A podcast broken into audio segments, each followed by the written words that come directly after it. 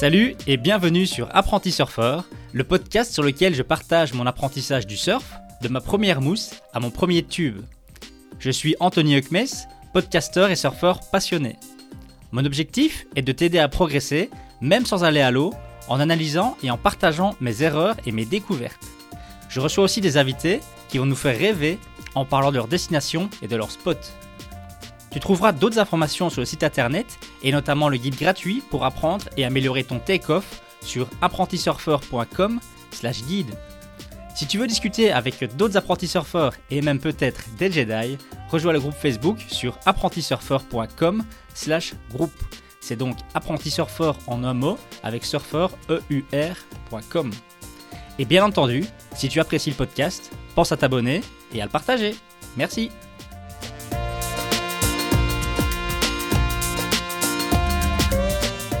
Salut à toutes et à tous, apprentis surfeurs et apprentis surfeuses, et bienvenue dans ce nouvel épisode. Alors, comment surfer plus? C'est la question évidemment que beaucoup se posent, c'est une question qu'on se pose tout le temps. On veut toujours essayer d'ajouter plus de surf dans notre vie, et c'est évidemment loin d'être simple. Pour une grosse majorité d'entre vous, vous êtes loin des spots et on va bien sûr parler de ce cas-ci dans cet épisode, mais aussi de tous les autres, tous ceux qui ont la chance d'être près des spots, mais qui finalement n'ont pas l'occasion de surfer si souvent que ça. Et donc clairement, parfois, euh, peut-être qu'on on idéalise peut-être un petit peu, euh, on rêve peut-être un peu trop, on jalouse un peu trop ces personnes qui sont proches des spots parce que finalement, ils sont parfois très loin de surfer autant que ce qu'on pense. Et je me suis vraiment rendu compte de ça euh, cette semaine en réalisant un petit sondage sur mon compte Insta où j'ai posé une simple question en story, c'était qu'est-ce qui vous empêche de surfer plus? J'avais vraiment envie d'un petit peu sonder les gens et de voir un petit peu le, genre de, de retour que j'allais avoir. Et aujourd'hui, dans cet épisode, je vais donc un petit peu euh, bah, partager avec vous les apprentissages que j'ai eus suite à ce sondage et à ces discussions. Et d'ailleurs, merci à tous ceux d'entre vous qui m'ont répondu. Alors sans surprise, en numéro 1, la raison qui est revenue le plus souvent, c'est évidemment le fait d'être très loin des spots, c'est évidemment la situation la pire. Enfin, quand je dis très loin, euh, une heure de route, pour moi, c'est pas si loin que ça. Euh, moi, par exemple, euh, les spots de surf, quand je suis en Belgique, sont à, sont à plus de deux heures de route. là, ça devient, je trouve, deux heures, ça devient quand même, ça devient quand même long. Donc voilà, chacun va trouver un petit peu sa distance qui paraît loin ou pas trop loin, mais on va dire qu'à partir d'une heure et demie, deux heures de route, je considère qu'on commence à quand même être assez loin des spots. Et moi, c'est quelque chose que j'ai connu toute ma vie, durant toute ma jeunesse, quand j'ai euh, quand j'ai commencé la, planche à voile, ben, chaque fois qu'on voulait aller faire la planche à voile, il fallait aller aux Pays-Bas, en Zélande. Euh, et de chez moi, c'était minimum euh, deux bonnes heures quart de route. Aujourd'hui, quand je le fais avec la circulation qui a évolué depuis les années, c'est même 2h45, 3h de, pour, pour simplement aller jusque-là. Après, il faut encore revenir. Mais bref, quand on est jeune, on découvre le sport. C'est pas pas maman qui conduise. C'est encore assez facile finalement. On dormait encore dans la voiture. ça, ça se faisait assez facilement j'ai envie de dire. Et puis l'adolescence est arrivée, et là, euh, évidemment, qu'il y a deux dit euh, plutôt envie de sortir avec les, copains et les copines, on rentre tard, on est fatigué, se lever à 6 h du mat ou, à 7 h pour aller en Zélande. Ça commence tout doucement à saouler, et puis moi, j'ai eu vraiment cette passion pour la vague qui est arrivée. Euh, après toute une période où j'avais un petit peu laissé tomber la planche à voile, ben, je, me suis dit maintenant ça y est, tu vas en vague. Je devais avoir environ les 25 ans. Et à ce moment-là, j'ai vraiment eu une période où j'étais hyper, hyper motivé. Dès qu'il y avait des conditions, euh, des bonnes conditions, un bon vent, des belles vagues, j'étais parti tout seul, quasiment à chaque fois tout seul en voiture. Euh, des trajets parfois à 5 heures du matin parce que la marée était bonne à 7 heures. Enfin bref, des... je ne sais pas comment j'ai fait à cette période-là. J'étais vraiment hyper motivé. Je crois parce que cette passion était énorme. J'avais tellement envie de progresser dans les vagues. J'avais tellement besoin aussi de, de, ce shot euh, d'adrénaline et de, et, de glisse. C'était vraiment. je, faisais, je faisais tout pour y aller, vraiment, à chaque fois. Et puis, euh, comme vous le savez tous, j'ai découvert, euh, j'ai changé de vie il y a deux ans en passant quatre mois par an à Fuerte, où j'ai découvert les spots à 10 minutes de chez moi, euh, où j'ai découvert le soleil, les belles vagues, l'eau turquoise, l'eau chaude. et soyons honnêtes, depuis que j'ai découvert ça à Fuerte, depuis que j'ai quatre mois par an, je ne vais presque plus jamais en Zélande parce qu'il y a rarement les bonnes conditions, parce que je suis aussi de plus en plus exigeant sur, ce sur ces conditions et qu'évidemment, je peux me déplacer pour rien. Mais clairement, euh, cette route aujourd'hui, à chaque fois que je fais le trajet, je fais de moins en moins, mais quand je le fais, ça me paraît vraiment interminable. Alors évidemment, avec tout ce temps que j'ai passé en voiture, j'ai commencé à essayer de trouver des, solutions pour s'occuper pendant le trajet, comme je suppose que vous faites tous. Vous êtes peut-être en train de même le faire maintenant en écoutant ce podcast. J'ai écouté beaucoup, euh, beaucoup de podcasts. J'ai appris, euh, appris l'anglais. J'ai appris, voilà, j'ai appris plein de choses euh, dans, dans ces longs trajets. Mais vraiment, il y a un moment donné où on sature. Et le pire, évidemment, c'est quand on fait ce trajet. Moi, imaginons 5 heures aller-retour minimum parfois pour rien, pour, euh, pour des conditions qui sont vraiment pourries, parce qu'il faut savoir qu'en surf, à la limite, on a de... si on sait qu'il y a peu de vagues, on peut toujours s'amuser, mais si les conditions sont pourries, on peut quand même toujours aller à l'eau. En planche à voile, euh, si on... il y avait un vent prévu et que le vent n'est pas assez fort, bah, clairement, on va pas à l'eau du tout, même s'il y a peu de vagues, ou bien parfois il n'y a pas de vagues, on se retrouve à faire du, juste du, euh, du slalom, j'ai envie de dire, sur l'eau plate, ce qui m'amuse vraiment pas. Donc tout ça, c'est clair que ça ça m'a pas aussi motivé à, faire de plus en plus ces trajets. Il y a aussi le côté, évidemment, planète, écologie, euh, tous ces trajets, tous ces longs trajets, a un impact. Le prix du carburant aujourd'hui, évidemment, qui est complètement exagéré et ça coûte vraiment très cher de faire pour moi un aller-retour euh, euh, pour la Zélande. Enfin bref, tout ça pour dire que la vie de personnes loin des spots, je la connais, c'est difficile. Euh, c'est vraiment, vraiment difficile. On va très peu à l'eau. et quand on y va, c'est pas juste dire oh, je prends la voiture, je suis à 10 minutes sur le spot, je reviens, dans deux heures je suis là. Non, ça nous coûte parfois une journée entière simplement pour aller deux heures à l'eau. Et clairement, j'ai toujours des remarques, je dis mais t'es complètement fou, tu vas en Zélande juste pour, juste pour la journée, tu fais aller-retour et tu vas deux heures à l'eau puis tu reviens. Et, c'est vrai que ça paraît fou. Euh, et je sais qu'il y a des gens qui font encore plus que moi, qui font 3 heures, qui font 4 heures. Donc voilà, chacun continuera euh, avec sa motivation. Moi, ce que j'ai appris avec le temps, c'est que ça use. Ça use et je ne pense pas que c'est une solution viable pour, euh, pour garder cette passion toute la vie, en tout cas le plus longtemps possible. clairement, à un moment donné, la motivation va commencer à baisser et, et, on ira de moins en moins à l'eau et ainsi de suite. Donc ça, c'est clairement pas terrible. Moi, à l'époque, la solution que j'ai trouvée, c'est donc, euh, je me suis lancé entre temps comme, euh, comme indépendant, donc j'ai commencé à avoir des libertés, en tout cas sur mon emploi du temps. Et euh, j'ai commencé à partir beaucoup plus souvent en vacances. je me souviens qu'il y a une époque où bah, on était super heureux avec ma femme, on n'avait pas encore notre fille à l'époque, parce qu'on partait, euh, mais toujours des courtes vacances, on, partait, aller, euh, je sais pas, six fois une semaine sur l'année par exemple. Euh, à l'époque, je faisais Tenerife par exemple, on a fait des destinations un peu plus, plus, plus lointaines aussi, mais c'était les vacances, c'était génial parce que du coup, on a toujours quelque chose de quoi se réjouir, de se dire, ah, allez, je vais pouvoir aller plancher ou surfer, dans, dans, deux mois on part, on va au Cap Vert, et puis hop, et toujours il y avait quelque chose à se mettre sous la dent. Et le problème, c'est que ça passait vraiment, évidemment, hyper, hyper vite. Euh, une semaine de vacances, euh, oui, on en profite à fond, mais j'ai l'impression qu'on a à peine atterri, qu'on doit déjà repartir. Moi, c'était plutôt, euh, je me souviens tous les soirs dans mon lit, c'était, ah merde, ça fait déjà un jour qu'on est là, il reste plus que six jours, six nuits, puis quatre, puis trois. Et c'est chaque fois ça, et c'était un peu ce sentiment de dire, on en profite, mais finalement, on a quand même toujours euh, derrière, derrière la tête le, fait que leur tour est proche. Et ça, clairement, c'est pas, euh, pas motivant et c'est difficile. Et je me souviens toujours tout, toute ma vie, je me souviens de ce sentiment, c'est quand j'étais euh, quand j'étais de nouveau plus, plus, plus jeune, quand j'avais une dizaine d'années, on partait chaque année avec mes parents dans le sud de la France, euh, Méditerranée, on partait à, Port-le-Quête pour ceux qui connaissent, région qui est très euh, réputée pour, pour son vent avec la tramontane.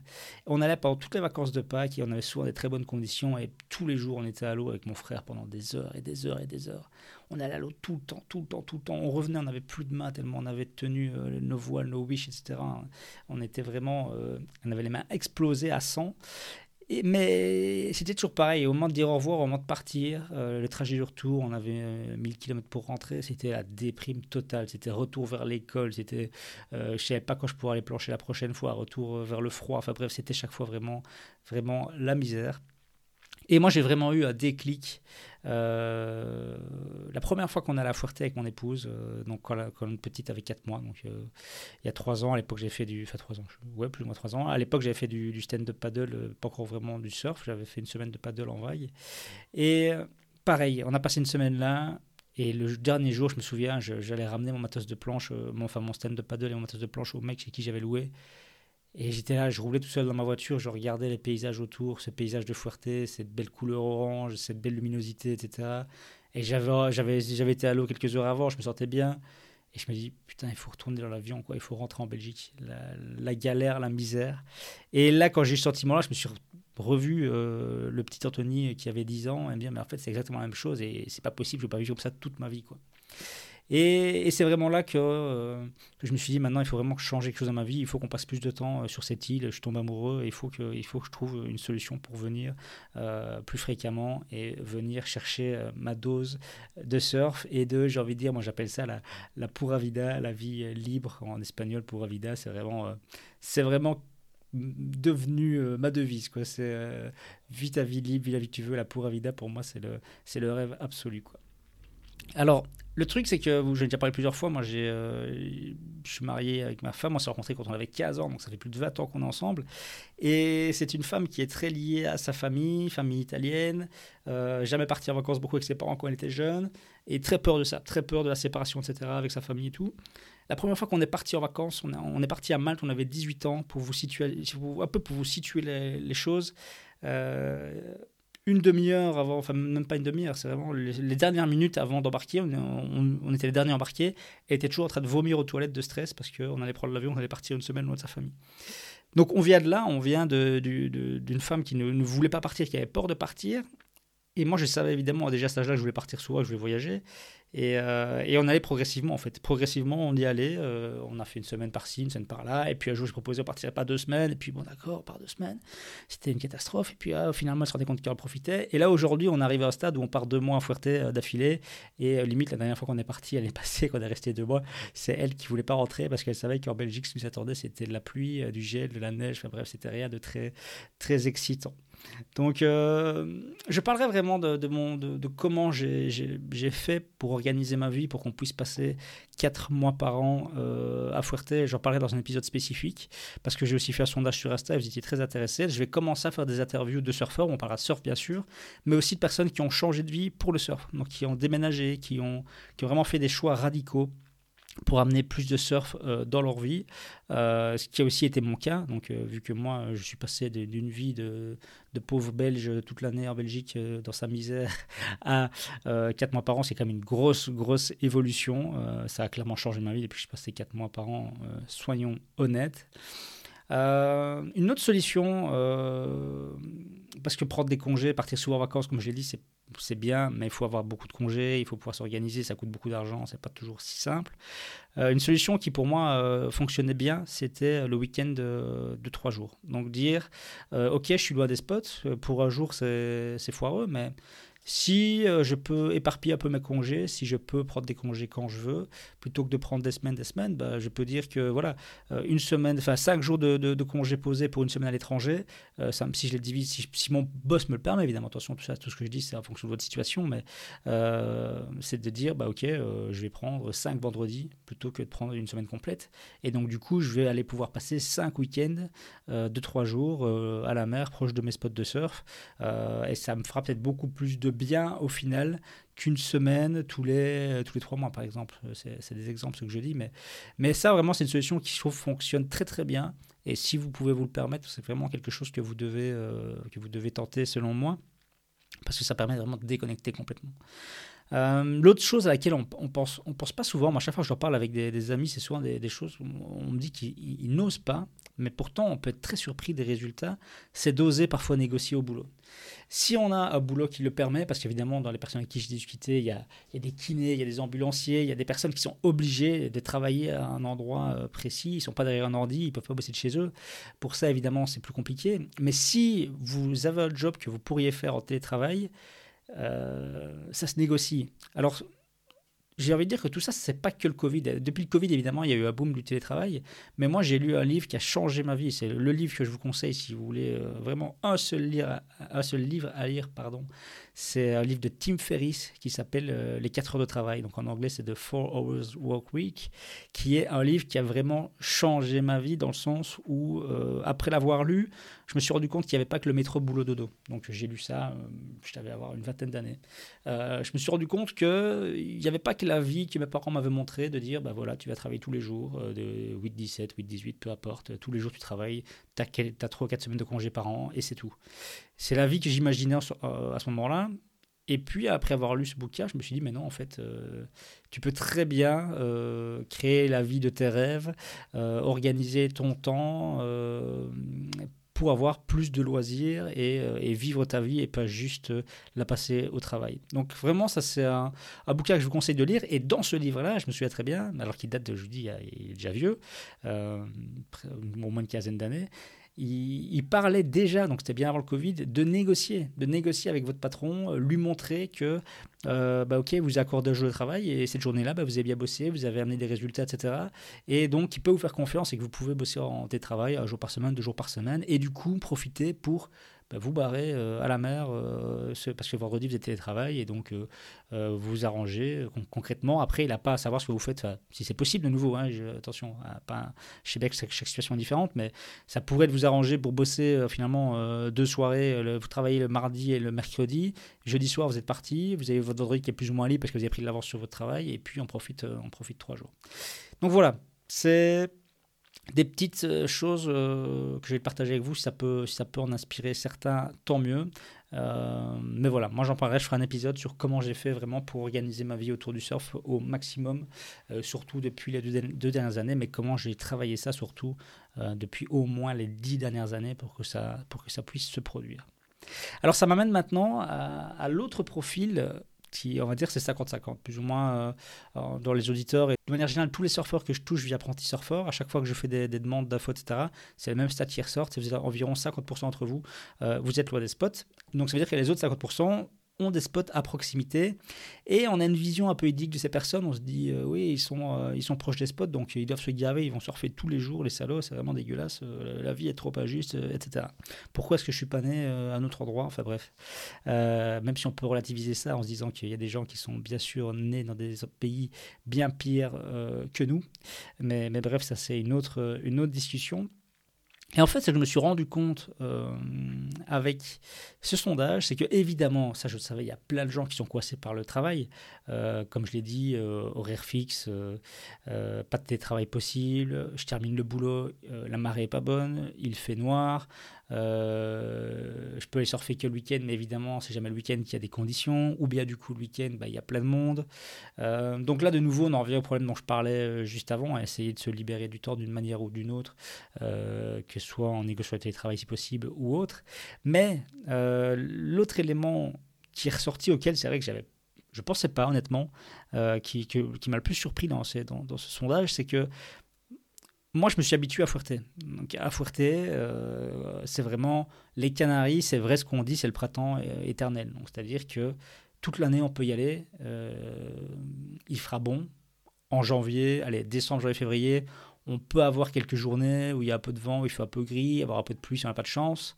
Euh, les, nuits sont un peu fraîches, ça va descendre, la température va descendre à 14 degrés, mais dès que le soleil euh, élevé euh, un peu haut, à partir de 10 heures, il fait déjà, il fait déjà 20 degrés, et la journée, on peut de 25 degrés facile, les belles journées. Et c'est vrai que à Fuerte, on surfe toute l'année, tout le temps, non-stop.